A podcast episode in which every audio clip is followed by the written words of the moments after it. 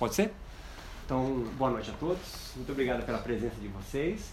É, fico feliz de vocês reservarem uma sexta-feira para a gente poder conversar é, sobre meditação. Eu tenho algumas caras que já estão aqui desde uh, alguns encontros, é, alguns rostos novos também. Eu parabenizo vocês, muito obrigado. É, não é um curso propriamente dito, né?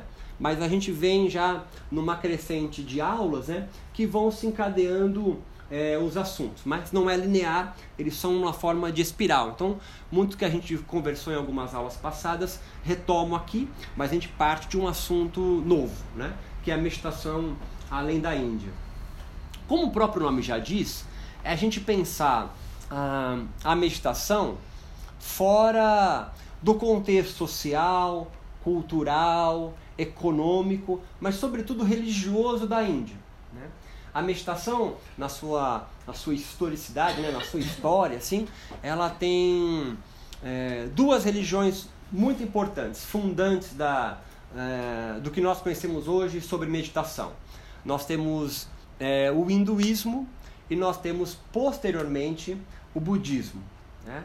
Mas os primeiros textos clássicos que vão aí discutir meditação, pensar a meditação propriamente dito, nós estamos falando de uma Índia do século II a.C., né?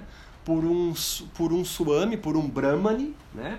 É, e entenda-se Brahmani, alguém, um sacerdote hinduísta, isso é importante, né? Ele faz parte da alta casta social, né? É, sacerdotal da Índia. Isso é um ponto interessante para a gente pensar que não pode ser é, esquecido, né? É esse senhor, é, é esse Brahmani, chamado Patanjali, que vai escrever um livro seminal, né? que nós estamos aqui em 2018 é, ainda o citando.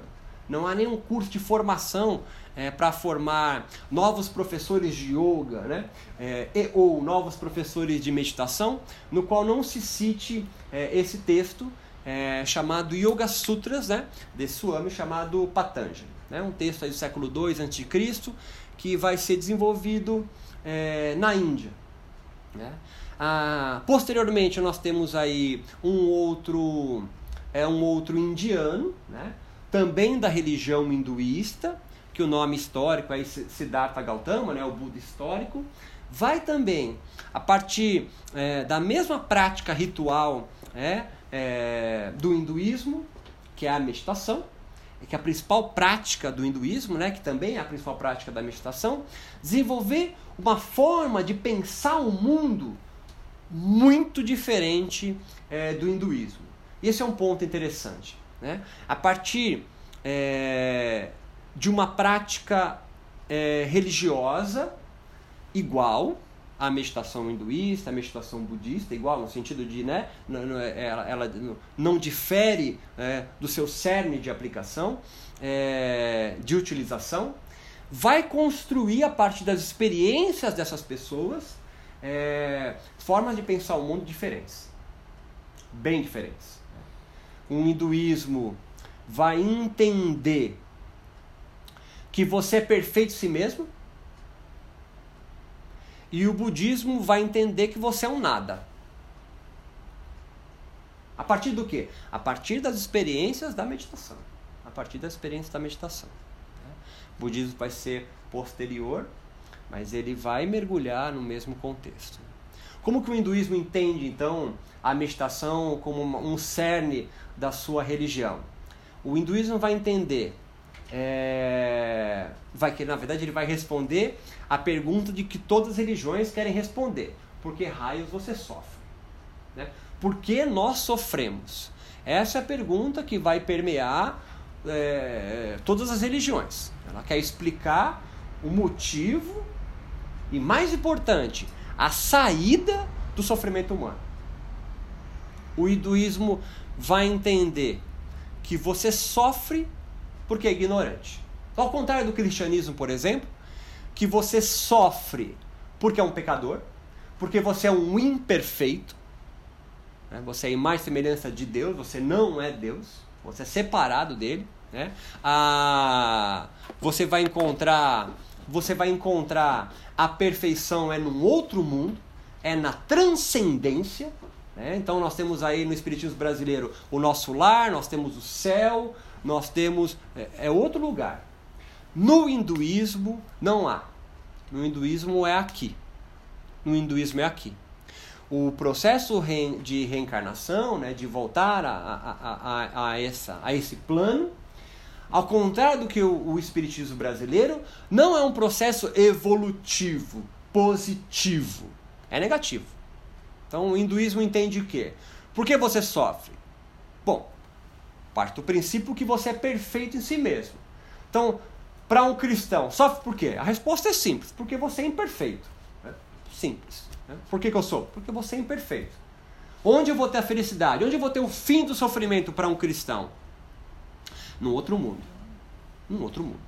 O hinduísmo entende que você é perfeito em si mesmo. Aí a pergunta ganha um caráter mais interessante de resposta. Pô, se eu sou perfeito em mim mesmo, sou pleno, palavra que eles gostam muito, por que eu sofro?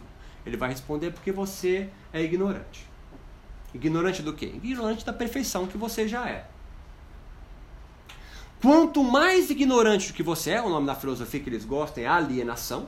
Quanto mais alienado do seu próprio espírito, da sua alma, de, da sua verdadeira essência, mais comportamentos, hinduísmo, mais comportamentos nefastos você, você vai desenvolver. Para o hinduísmo são quatro comportamentos: o apego, a aversão, o medo da morte e o orgulho.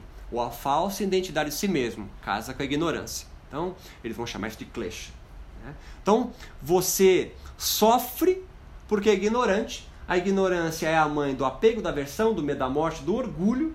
Isso faz com que se crie um turbilhão na sua mente, um turbilhão na sua consciência, que deixa você ainda mais nublado sobre a perfeição que você já é, e aí você sofre. Você sofre, você vai se apegar a comportamento de apego, aversão, medo da morte, orgulho, ignorância, turbilhão da mente, sofrimento. Isso aqui é o ciclo de Sansara, isso aqui é o ciclo de reencarnação. Você volta para aprender a viver. Qual é a proposta e saída do hinduísmo, então, de Patanjali? É um caminho óctuplo. Não pensa que é o Tony Robbins o primeiro a, a traçar um caminho para a perfeição. Patanjali já havia feito isso. E ele vai dizer que é um caminho que tem Yama Niyama, dois nomes em sânscrito, que, que na verdade é uma espécie de dez mandamentos. Praticar não violência, é, ascese, entrega da sua vida total e consagração a Deus, Ishura, é, é, esforço sobre si mesmo, são dez mandamentos. Né? Código ético e moral. Para aí então você alcançar uma postura estável e confortável, controlar ah, eles vão chamar isso de prana, vão chamar de pranayama, controlar o fluxo energético do seu corpo, que assim como o espiritismo, por exemplo, na verdade, ah, é, como o espiritismo faz um Ctrl-C ou Ctrl-V do hinduísmo, nós temos mais que um corpo, então você faz um controle desse corpo, você vai ter então uma diminuição desse turbilhão da sua mente. Aí entra a meditação propriamente dita, Dharanediana.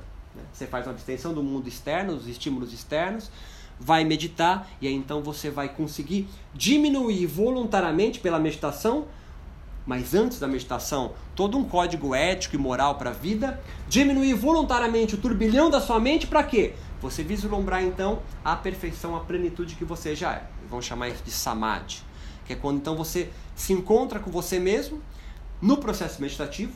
E quando acaba o processo meditativo, você retorna para esse mundo mundano, para o profano mas agora munido de um conhecimento melhor sobre si mesmo. A cada prática meditativa, portanto, você vai fazer esse mergulho, diminuir esse turbilhão da sua mente, perceber. Então, é um ato solitário. É um ato solitário. Tanto que Kaivalya, ou Kaivalya, que é o último capítulo desse livro de Patanjali, Kaivalya, uma das traduções em sânscrito para o português, é solitude, é solidão. Então, quando você se liberta em vida do sofrimento humano, não é num outro mundo, é aqui. O budismo. O budismo vai entender, a primeira nome verdade, que a vida é sofrimento. O Buda é bem franco. Olha, a vida é sofrimento, a vida é penúria. Mas eu consigo me livrar do sofrimento? Sim. Ah, porque eu sou pleno em mim mesmo? Não, porque você é um vazio. Então parece um jogo de palavras é, é, é, simples, mas é diametralmente diferente. No hinduísmo você é pleno. No budismo você é um vazio. Então, não é coincidência que o budismo não é muito bem quisto na sociedade indiana, onde o hinduísmo é a religião dominante. O budismo é expulso da Índia. O budismo vai proliferar nas, nos países aí, né, nos territórios aí adjacentes onde o hinduísmo não exerce tanto a sua força. Né? É só pensar no cristianismo no Brasil. Né? Ele exerce uma força. Isso não é algo ruim, não tem crítica à Igreja Católica. Mas ele exerce uma força, uma força moral. Né? É, quem é daqui da década, é, a, da década de 70 é, para baixo, é, se sua mãe não tivesse levado você na igreja é, para fazer primeira comunhão e ser batizado, você não era muito bem quisto na sociedade, não era, não era tão simples assim. Hoje é mais popular, nós vamos chegar no mundo de hoje. Mas isso na década de 70. É, isso no interior. É, é, a minha mãe. Estou jogando quem está em São Paulo, né? A minha mãe, não, eu não sou crismado. É, eu sou um católico não praticante. E a minha mãe é católica fervorosa. E ela fala que ela não cumpriu a missão da vida dela ainda, que ela não conseguiu fazer fazer crisma. Sim, sim, sim. Então, assim, isso, isso mostra. Isso na cidade pequena é muito forte. É, em Minas, então, ainda, né? É. É, se vai em Ouro Preto, tem um bilhão de igrejas, né? Então, existe uma força moral que exerce. E a forma de pensar é, do budismo, de Siddhartha, né? Budista, ela é diferente. Então, você imagina um lugar como a Índia, no qual tem Deus para o cotovelo, Deus para o umbigo, alguém no processo meditativo tem uma ideia, tem uma inspiração, intui que esse negócio de Deus não é lá tão importante. Então ele não é muito bem quisto. Ele é banido de lá. A meditação, então, o que, eu quero dizer com esse pequeno preâmbulo aqui? A meditação não é algo monolítico. A meditação e as suas experiências, esse é um ponto importante para galgar mais um passo aqui no nosso bate-papo, ela possui conteúdos a partir da sua história, a partir do seu corpo, a partir do meio onde você está inserido. Então, quando a meditação ela é transplantada da Índia, do final do século XIX para o início do século XX, para outras sociedades, como a Europa e como é, os Estados Unidos, e também a América Latina, elas se transformam. Esse é um ponto interessante que eu quero deixar claro aqui. A meditação não é algo monolítico. As experiências que elas vão trazer para os meditadores não são as mesmas.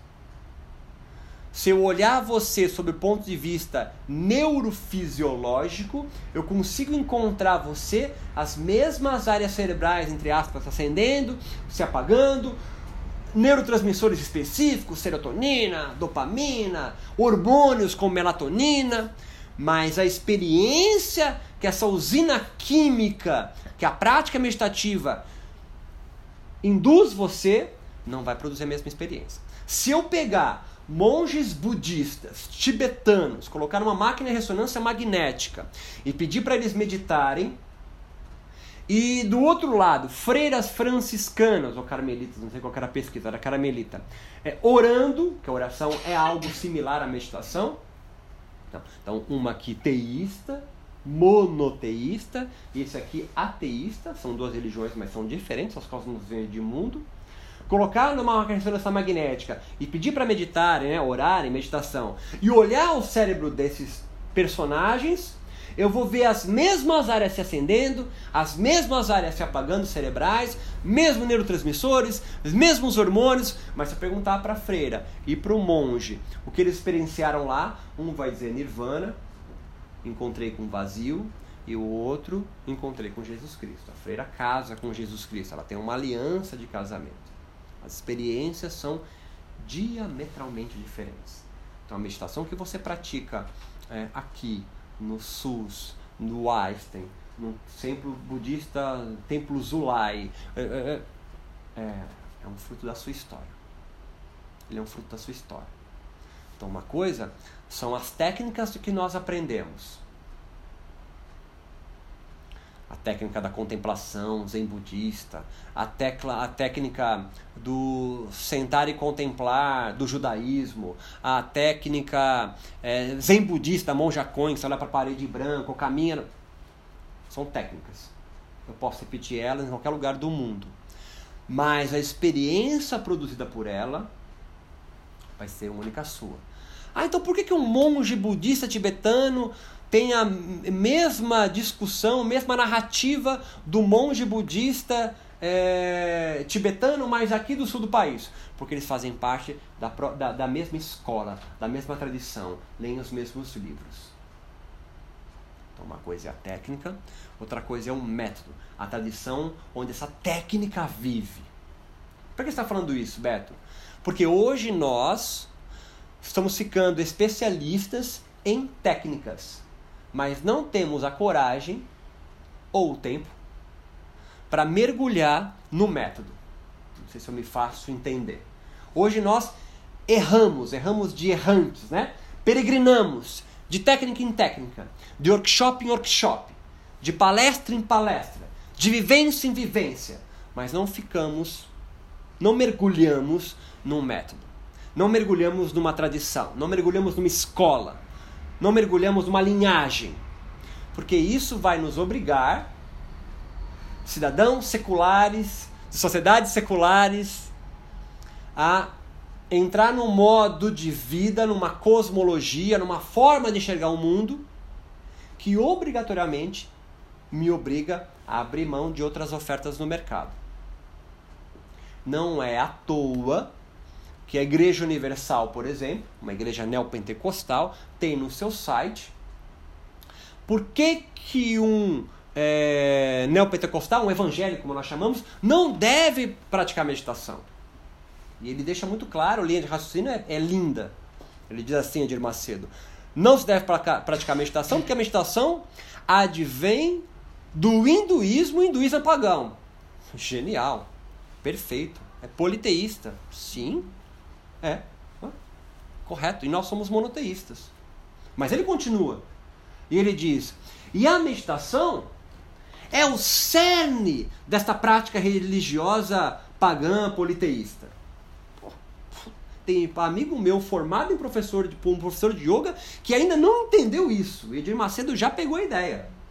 E ele completa: a meditação é manter a mente vazia. É uma meia verdade, uma forma de senso comum de dizer. E a mente vazia, você que fez primeira comunhão? É a oficina do demônio. É genial. E ele está certo na linha de raciocínio dele. Ele conclui uma falácia, mas entende o que eu quero dizer com essa fala? Dentro da cosmovisão dele, da linhagem dele, da tradição dele, a meditação, que advém do hinduísmo, das aulas de yoga, das salas de yoga, ela é contra a, a cosmovisão dele. E são.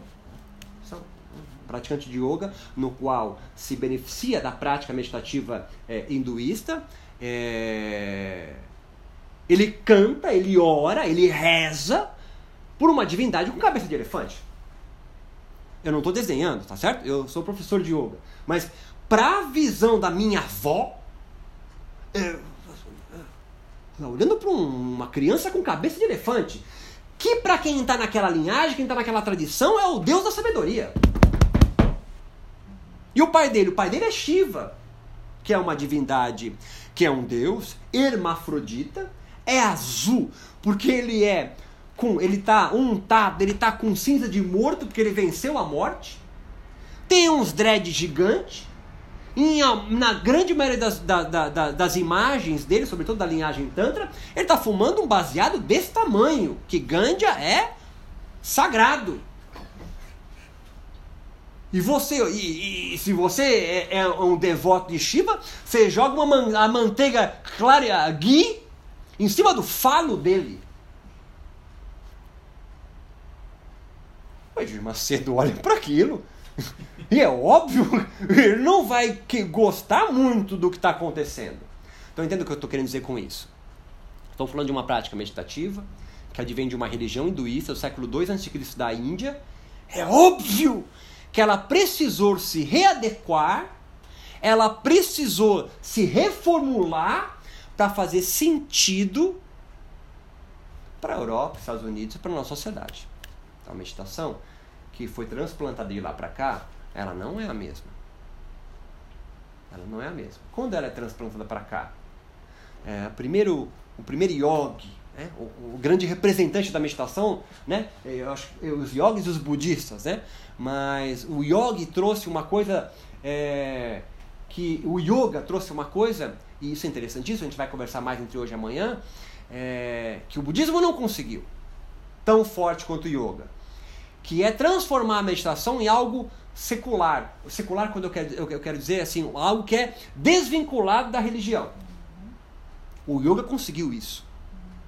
Budismo também. Mas o budismo a gente sabe que é uma religião. Ah, mas ele é uma filosofia. Tem uma discussão, mas se você for entender sobre a ótica da ciência da religião, de uma sociologia da religião, de uma antropologia da religião, o budismo é uma religião. A religião não está ligado, não, não, não, não está ligado a ter ou não Deus. Né? Isso não é o que define algo como religião.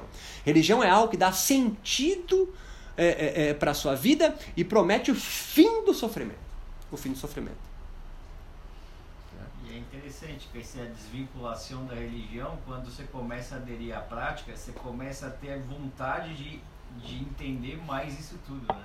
Sim, quanto mais você mergulha na prática, isso, isso é, uma, é uma estratégia genial, né? Eu não sei se foi pensado, se foi o acaso, mas é genial. O que, o que eu quero dizer com isso, assim, quando é, e isso a gente tem que voltar um pouco para a história, né? Quando a Índia é colonizada pelo, pela Inglaterra, né, a Grã-Bretanha, estamos falando aí 1800 e bolinha, né? A Inglaterra vai sair só em 47 de lá, então ela é colônia. Ela é colônia da Grã-Bretanha. E uma vez dessa palestra em Portugal, e é difícil alguém que nunca foi colônia entender a força que o colonizador exerce sobre você. Fala, não, nós somos portugueses, somos países irmãos, eles diziam para mim, são irmãos, mas você nunca viu o brasileiro aqui colonizando Lisboa, né? Então vocês, vocês têm os mouros, mas mesmo assim é uma coisa meio difusa na cabeça de vocês, né? Então, quando você tem alguém que chega no seu país e impõe a sua moral, então entenda. Não sei para quem já foi na Índia, mas pensa ir na Índia sem o Mercury, sem Sheraton, sem, sem o Ibis, sem linha de trem. É... Você chega lá, e você vê alguém pelado, fumando baseado gigante, jogando manteiga em cima do falo de uma divindade, cantando no meio da beira de um rio que tem um nível de coliformes fecais maior que o Tietê, que é sagrado ao mesmo tempo. E ele olha para aquilo, você entenda, quem é que vai colonizar é, a Índia? São é, anglicanos espécie de elite dos evangélicos. Né? O anglicano não ouve erguei as mãos, o cara ouve bah no culto. É, outro nível. O cara chega lá e encontra uma, uma situação dessa, ele não olha e fala, nossa, que riqueza cultural, que coisa linda, que religiosidade que, que aflora. Não, ele olha para aquilo, nossa, meu.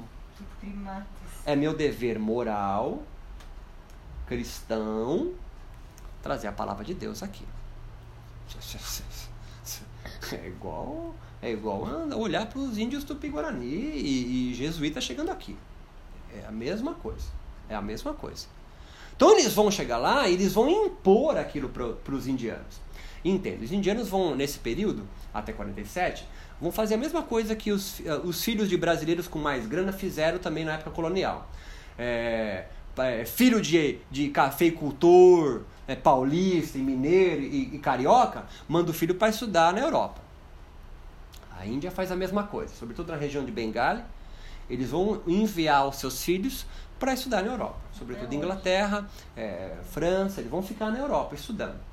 Esses indianos é, que vão estudar na Europa passam lá 4, 5, 6 anos lá, assim como os brasileiros aqui.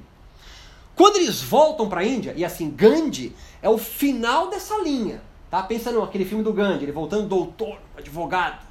Ele entra na, não sei se vocês lembram essa parte do filme, né? Ele vai para ele compra o bilhete, né? De, de, uma, de, uma, classe mais executiva, não sei como é o nome, né? Na, no trem. E o quem tá lá, né? O europeu que tá lá fala: "Não, você é, você é indiano, vai para outro lugar". Não, mas eu comprei o ticket. Não, não importa o ticket, você é indiano. Vai para outra, então ele vai obrigado a ir para uma, uma. Então assim, é, é, ele é o último dessa linha. Né? Porque antes dele, houve muitos intelectuais que vão influenciar o Gandhi. Então, o Gandhi é o final desse. Então, eles vão ser conhecidos como é, intelectuais de Bengali ou é, intelectuais da renascença indiana. É? Olha o nome que se dá, né? Renascença indiana. A Índia vai renascer nesse período culturalmente, intelectualmente. Esses indianos, então, eles vão passar 4, 5, 6, 8 anos na Europa, voltam para a Inglaterra e começam a perceber como e por que eles são zoados pelo, por, por, pelos colonizadores deles. Né? Eles vão então começar a reformular a sua própria sociedade. Estamos falando aí do final do século XIX para o século XX, vai culminar em 47 com a expulsão da Inglaterra lá com a independência da Índia. O que, que eles vão mudar? Eles vão, por, exemplo, instituir é, o fim das castas. A Índia é estratificada em castas. Né? É, nós aqui na Índia, no século II a.C., com Patanjali, é, estaríamos só nós aqui, ó. Só nós três os nossos brothers ali. Mulheres estão abaixo da casta. Né? Então eles vão, ah, vão impor ali, tentar impor o fim das castas, vão incluir é, as mulheres no, no, no trabalho, na, na, na, política, vão instituir a, a, a, o inglês né, como uma língua obrigatória para conseguir entender o, o, o, que, o que o colônia, que os colonizadores fazem lá. Mas eles juntos, isso é um dado importante, eles juntos com com a, a elite sacerdotal do colonizador, entenda, padres, pastores, vão começar também a reinterpretar e a ressignificar os teus textos sagrados. Então, esse é um ponto interessante. Porque os textos que nós recebemos aqui do yoga e da meditação já são ressignificados por essa elite. Mas por que eles fazem isso, Beto? Para os textos deles fazerem sentido para quem os coloniza e eles estarem mostrarem que eles estão igual intelectualmente sobre, sobre a, a, a própria intelectualidade e a religião de quem os coloniza. Entende? A luta deles, a luta deles é mostrar o valor que a, a Índia tem, porque a Índia é, os indianos, ao contrário dos brasileiros, estou dando exemplo da colônia, é um país muito antigo. Alexandre o Grande já tinha invadido lá, é, os muçulmanos também invadiram lá, então é um país com muita história. Quando eles se viram colônia da Inglaterra, eles vão lutar pela sua cultura. E a meditação entra nesse bojo. A meditação também é ressignificada, também é reinterpretada, os, teus te os textos também são ressignificados. Um texto como o Yoga Sutra de Patanjali, que nós comentamos aqui, é um texto que foi traduzido por essa galera é, do sânscrito, do hindi, do pali para o inglês, talvez do inglês para o francês, talvez do francês para o espanhol, aí do espanhol para o português? E veio para a gente. A primeira tradução do sânscrito para o português foi agora. Uma professora da USP, chamada Lilia Gulmini, fez o mestrado dela em, em, em, línguas e traduziu do sânscrito o Yoga Sutra, onde é um texto seminal que fala sobre meditação, para o português. Agora. Agora. Está sendo lançado em 2019 a primeira revista é, em língua portuguesa, é lá de Lisboa, é, Paulo Reis, é, primeira revista falando sobre yoga e meditação, científica, né, para falar sobre textos científicos de yoga e meditação. É muito recente. Então o que nós estamos conversando aqui é de nós. E esse é um, um dado interessante, né? Eu venho falando em outras aulas que nós temos aí é, três vertentes de, de, de investigação da meditação no Brasil, sobretudo no Brasil. Uma é a linha terapêutica, é uma linha de cura, nós temos aqui o Albert Einstein, uma grande referência, a Unifesp também é uma grande referência, tem cientistas e profissionais, investigadores de alto gabarito, pesquisando meditação e, e, e publicando lá fora. Nós temos uma outra vertente mais nova, que vai estudar esses textos que eu estou falando, é, traduzir para o português, reinterpretar as palavras. Olha, esse cara traduziu esse texto em sânscrito, mas ele significa isso. Eu chamo de uma linha exegética. Né? Ele vai traduzir os textos, assim como os, os pastores também fazem com a Bíblia. Há uma terceira via de investigação, no qual nós estamos conversando aqui, que é uma linha mais das humanas. Né? Nós vamos pensar a meditação sob o ponto de vista sociológico, antropológico. Essa história que eu estou contando para vocês aqui. Isso é novo. Conta-se nos dedos no Brasil gente falando e pesquisando sobre isso. Lá fora, a partir da década de 90 e poucos, a gente começa a encontrar algumas referências, mas não traduzido para o português ainda. Então isso é muito recente, isso é muito novo, exige muito mais pesquisa, mas já se começou. Quando a meditação, então, ela é transplantada, não sei se vocês têm noção disso, mas a primeira prática meditativa né, vai, vai acontecer em Woodstock, todo mundo muito louco de ácido, é, Jimi Hendrix é, esperando para entrar, tá todo mundo lá fazendo yoga, meditando. Então, ela entra por uma via de contracultura. A meditação vai entrar no mundo ocidental, entre aspas, isso, sobretudo Estados Unidos e Europa, via um movimento religioso que nós vamos chamar de Nova Era. Movimento New Age. Que movimento é esse? É um movimento que nós vamos conversar que vem sendo pensado há muito tempo, desde o iluminismo, nós vamos dar um, uma voltada lá para vir para cá, no qual entende-se que uma, uma era vem se findando, era astrológica mesmo, e vem surgindo uma era nova. Então, vem acabando, século XX século XXI, a era de peixes, não é coincidência todo evangélico tem um peixinho atrás do carro dele, para surgir uma nova era, a era de Aquário. Uma era no qual as religiões organizadas, institucionalmente é, dominantes, é, vão perdendo palavras né, deles, entre aspas, o prazo de validade. Aí que nasce essa certa ojeriza é, com as religiões já institucionalizadas. Ah, a religião católica é, queima as mulheres e não sei o que, bruxas, são pedófilos. Essa ojeriza vai surgindo desse movimento é, Nova Era. É esse movimento que vai trazer a meditação para cá.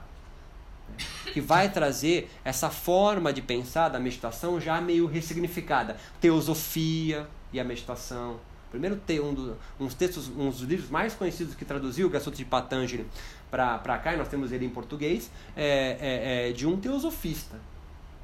Não, o que, que tem, Beto? Quer dizer que o texto Yoga Sutra de um Brahmana no século II a.C., hinduísta, foi traduzido pela ótica de uma forma de pensar esotérica. E tudo bem, não é a crítica negativa, mas ele pensou sobre o viés, sobre o óculos, sobre a lente da teosofia.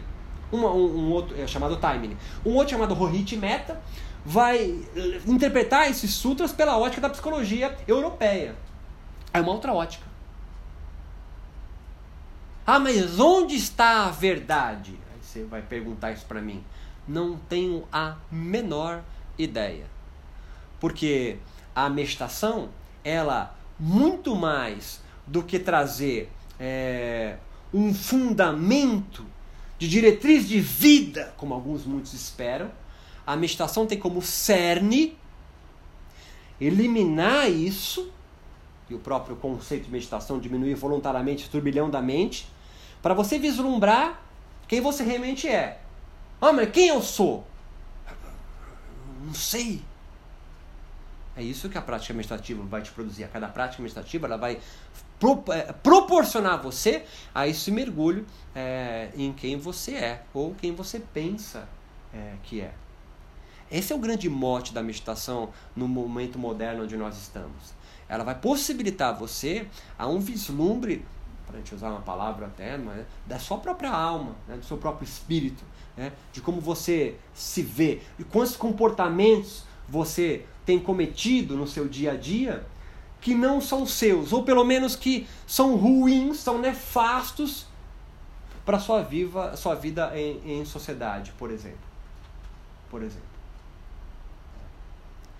como a meditação vai sendo desvinculada dos seus métodos, me acompanha nessa ideia para a gente amarrar aqui.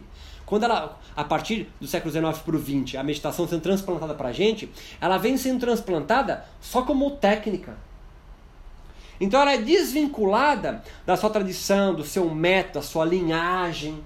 E ela vai chegar aqui para a gente com uma roupagem de uma técnica terapêutica de uma técnica espiritual.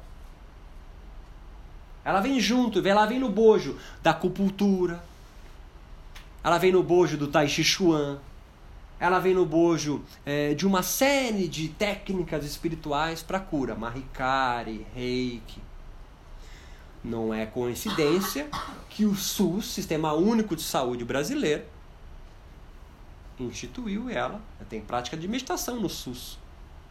Prática Chi Chuan no SUS. Ela vem se, ela vem se desvinculando de uma prática entremeada de uma forte religiosidade hinduísmo, budismo, a gente vai encontrar no judaísmo, no cristianismo. É, os derviches muçulmanos também isso é muito forte para uma técnica. E hoje, qual é o grande mote, qual é o grande objetivo de meditar? Se perguntar para o homem da rua, para o senso comum, é eliminar o estresse. Se perguntar para minha avó, ah, para que meditar? Meditar é para diminuir o estresse. Entenda que do ponto de vista biológico, o estresse é altamente benéfico para a vida. O estresse não é uma doença. O estresse no seu estado crônico pode ser deletério.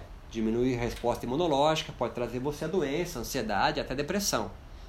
Mas o estresse em si você está de pé, conseguindo me assistir sexta-feira, quase 9 horas da noite, porque tem estresse. Porque tem um hipotálamo, hipófise, adrenal, cortisol, pupila de látice, está aqui prestando atenção no que eu estou falando. Então por que, que a meditação ficou atrelada à diminuição do estresse? Porque a meditação no mundo moderno se ressignificou a sua narrativa. A meditação, o yoga no mundo moderno teve que se adaptar às sociedades onde ela, se, onde ela aportou. E ela vem transformando o estresse, o mal do século, como uma grande arma, grande ferramenta, o grande remédio para eliminar o estresse. O estresse hoje faz, às vezes, do mal o estresse hoje no mundo moderno, para quem é desse mundo onde a meditação transita, tá certo? Sim, né? Meu irmão é pai de santo. O mundo dele é outro. O estresse para ele não tem a mesma conotação, o mesmo conceito que tem para mim, que sou do mundo do yoga são narrativas, são cosmologias diferentes. Esse é um ponto que eu queria amarrar antes do nosso intervalo. Nós temos várias narrativas de mundo. E a meditação, ela entrou em uma. Ela não está esmo aí. Ela faz parte uma. Se você fez, se você é praticante de yoga, se você é praticante de yoga, no Brasil, ficar no Brasil, você acredita em prana, chakra, kundalini, você acredita que uma criança com cabeça de elefante é Deus da sabedoria, chamado Ganesha? E Brahma, Vishnu e, e, e, e Shiva são uma trindade. Porque como a gente advém de uma religião dominante que é o catolicismo, você precisa, o yoga precisou formar uma trindade para fazer sentido na nossa sociedade. Está pegando a ideia? Não? não é o hinduísmo que é o dossel que abarca. Enquanto o yoga, a meditação, lá na Índia, tem um hinduísmo que legitima a sua prática, quando o yoga, no final do século XIX para o XX, vai sendo transplantado para a Europa e Estados Unidos, vai chegar nos Estados Unidos em 1997, com Vivekananda. Ele vai lá proferir uma série de palestras sobre yoga e meditação, em Boston. Então você imagina o seguinte: é, um cara de turbante, discípulo de Ramakrishna, para quem é do mundo, é, entende o que eu quero dizer, um grande yogi, né, do lá, né? ele vai chegar em Boston, nos Estados Unidos, no século 20, 1997, para proferir palestras em Boston, todo mundo é não se esqueça que é lá que mataram as bruxas de Salem, tá? É ali. Para proferir e falar sobre o hinduísmo. Tu acha que ele vai chegar lá e falar de chakra, kundalini, Sansara, Samadhi, Kaivalya. Talvez vocês que eu esteja falando aqui, que estão na palestra sobre meditação, não entendam essas palavras. Não, é claro que não. ele vai ressignificar esses termos. E não é coincidência que você compreende, você que é do mundo do yoga, entende, Saravá? Você entende que, por exemplo, os chakras ah, tem correspondência com glândulas endócrinas. De onde você tirou isso? Qual texto sagrado do hinduísmo está correlacionando chakra com glândulas endócrinas? Que o chakra da garganta é ligado à tireoide. Hã? Oi? Que o anahata é o timo, glândula do coração. Hã? Essa é uma ressignificação simbólica de uma linguagem que advém do hinduísmo para um público que não tem a menor ideia de quem é Vishnu ou nunca leu Bhagavad Gita. Esses primeiros meditadores, portanto brahmanes, portanto yogis, que são transplantados da Índia, onde tem o dossel do hinduísmo, que abarcam, que aportam num mundo no qual quem comanda moralmente aquela sociedade é o cristianismo, ele muda. Por quê? Porque senão não faz sentido. Pensa um índio, eu acabo aqui para gente tomar a nossa aguinha. Pensa um índio que dança em torno da fogueira há 25 anos. Na tribo dele, que nunca viu, entre aspas, um homem branco, porque melhora a colheita, sei lá, inventando. Tataravô fez isso, o vô, a tia, a avó, o primo, o pai, todo mundo dança em torno da fogueira na primeira lua cheia de maio, sei lá para melhorar a colheita. A forma dele enxergar o mundo foi organizada por essa cosmologia. Tá me acompanhando na ideia? Chega um engenheiro agrônomo lá. Fala para ele, brother, se liga. Nada a ver isso aí, tá ligado? Chama Maju para mostrar como se forma o El Ninho, os Andes, e segura. Falou, cara, a chuva é formada pela condensação da água do rio, bro. Aí forma a nuvem, tá ligado? depende do vento que bate. Você dançar em torno de uma fogueira não tem nenhuma relação com as nuvens. Esse índio tem três possibilidades. A primeira é matar o engenheiro agrônomo e com ele a cosmologia que ele trouxe, a científica. Porque a ciência é uma forma de explicar o mundo. Eu estou falando isso e você está pensando, mas a forma de pensar o mundo do engenheiro está certa, né? Se tu pensou isso é porque você vive sobre a égide da ciência. Você organiza a sua forma de pensar o mundo sob a perspectiva da ciência. A ciência te acalenta. A ciência dá sentido para sua vida.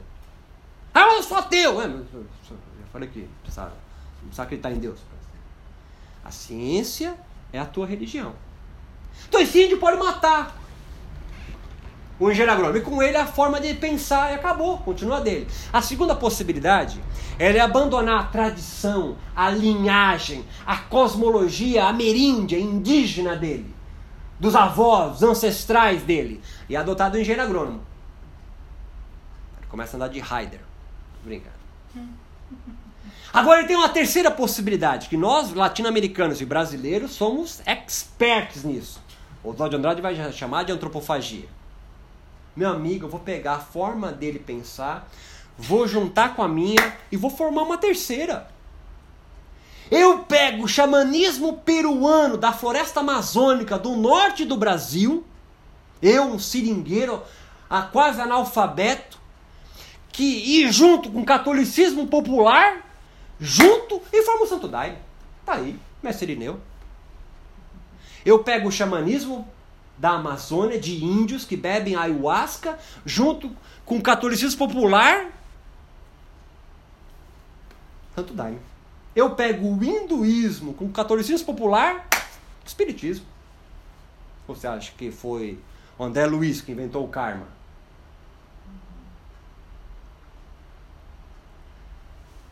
O yoga vai, e a meditação vai sofrendo essas mesmas transformações e mutações. E isso não é algo deletério. Isso faz com, fez com que a meditação, uma prática divina do hinduísmo, do budismo, continue viva. Olha onde a gente está, caso saber, trocando ideia sobre uma prática religiosa hinduísta. Religião egípcia não conseguiu fazer isso. Morreu. Ou você conhece alguém que presta homenagem a Tutankhamon, sei lá o quê? Ah, vai ter uma passeata aí, uma peregrinação para os Não tem, morreu. É uma religião que não conseguiu. Elas, os deuses morrem. A meditação conseguiu. Tanto que tem gente que tatua Shiva na barriga, no braço, Ganesha. Até isso tem uma certa moda. Porque, por exemplo, se você chegar numa rodinha de intelectuais da Vila Madalena, chegar lá e falar assim, brother, fui tocada pela palavra do Senhor, irmão. Caralho, Deus tocou em mim, eu fui na bola de neve, cara, me transformei, brother. Agora, puta, é Jesus, tá ligado? Os caras vão se afastar de você. Nossa, cara. Alguns, com um pouco mais de compaixão, vão falar: não, vem pra cá que eu vou te explicar. Você tá sendo enganado. Agora você quer nessa mesma turminha e fala assim, cara, fui numa prática meditativa, brother, de um, de um lama, Ransom Sofa Ripochet foi transformador. Os caras chegam perto de você, tatuam ripochê no braço. Dá risada de nervoso, você entendeu o que eu estou falando. Porque isso é legitimado pela nossa sociedade. E aí você fala, porra, brother, irado, cara. Quero meditar igual você, meu. Você é até mais calmo, né? Perceba. E essa frase é interessante. Se você conhece algum professor de meditação e você quer irritá-lo profundamente, fala para ele, pô, você tá mal irritado, né, brother? Você não medita? Tá mal estressado. Entende isso? O estresse é um valor moral para meditadores modernos. O estresse é praticamente uma prática de exorcismo do estresse. Você quer no mundo moderno, me acompanhe para te amarrar a ideia para o intervalo. Você quer no mundo moderno afastar de você o estresse, que é o mal que habita a nosso mundo, tipo um demônio. Assim como as igrejas católicas praticavam exorcismo e desobsessão de espíritos malignos, hoje é o estresse. Hoje é o estresse. A gente precisa arrumar uma desculpa para tudo. Né? Sim, a gente precisa construir narrativas para dar sentido para nossa vida. E antes de Freud, por exemplo, você era obsediado por espíritos malignos que faziam você não ter força na vida de sair do seu quarto escuro. Havia espíritos malignos obsediando o seu corpo. Agora, não. Agora você tem complexo de Édipo. Você compreende? Agora não. Agora você tem depressão. E eu não preciso mais chamar uma bruxa para fazer uma, uma, um encantamento né, e tirar esses espíritos obsessores de você. Você toma fluoxetina com antipsicótico três vezes por dia. Tá entendendo o que eu estou falando? A gente muda as narrativas. O sofrimento, de repente, também se altera, mas a forma de você sentir se adapta ao mundo onde você está. E hoje a meditação, uma prática de do hinduísmo, também do budismo e outras religiões, como ela é transplantada só como uma técnica, ela vai ganhando novos contornos, novas ressignificações, ela tem novas narrativas. E é isso que as pesquisas que estão investigando a meditação hoje não ainda se atentaram, sobretudo no Brasil e na América Latina. Que o yoga na América Latina, a meditação na América Latina, né, e o meu foco maior é o Brasil, mas eu, eu, eu tenho um trabalho com a América Latina e Brasil, ela se transforma, sobretudo com influência é, do esoterismo europeu, mas é óbvio, muito forte com o catolicismo. Tá aí é, um nome importantíssimo da meditação e do yoga no Brasil, que é, é, é o finado professor Hermógenes. Para quem é do yoga já ouviu falar dele, né? Para ele Jesus era um yogi, era um grande meditador. Isso é uma nova narrativa, isso é um novo discurso. E é lindo, porque faz a meditação, o yoga, continuar vivo. Então, ele ultrapassa os limites territoriais da Índia, ultrapassa os limites territoriais, geográficos, espiritualmente do hinduísmo e ganha um novo sentido em sociedades seculares. Não é coincidência que, sobretudo no Brasil, a meditação só prospera em zonas urbanas, branca, high society, e ela não ganha escopo em regiões economicamente menos favorecidas. Isso a gente retoma depois do nosso, nosso intervalo. Beleza? Beleza. Obrigado.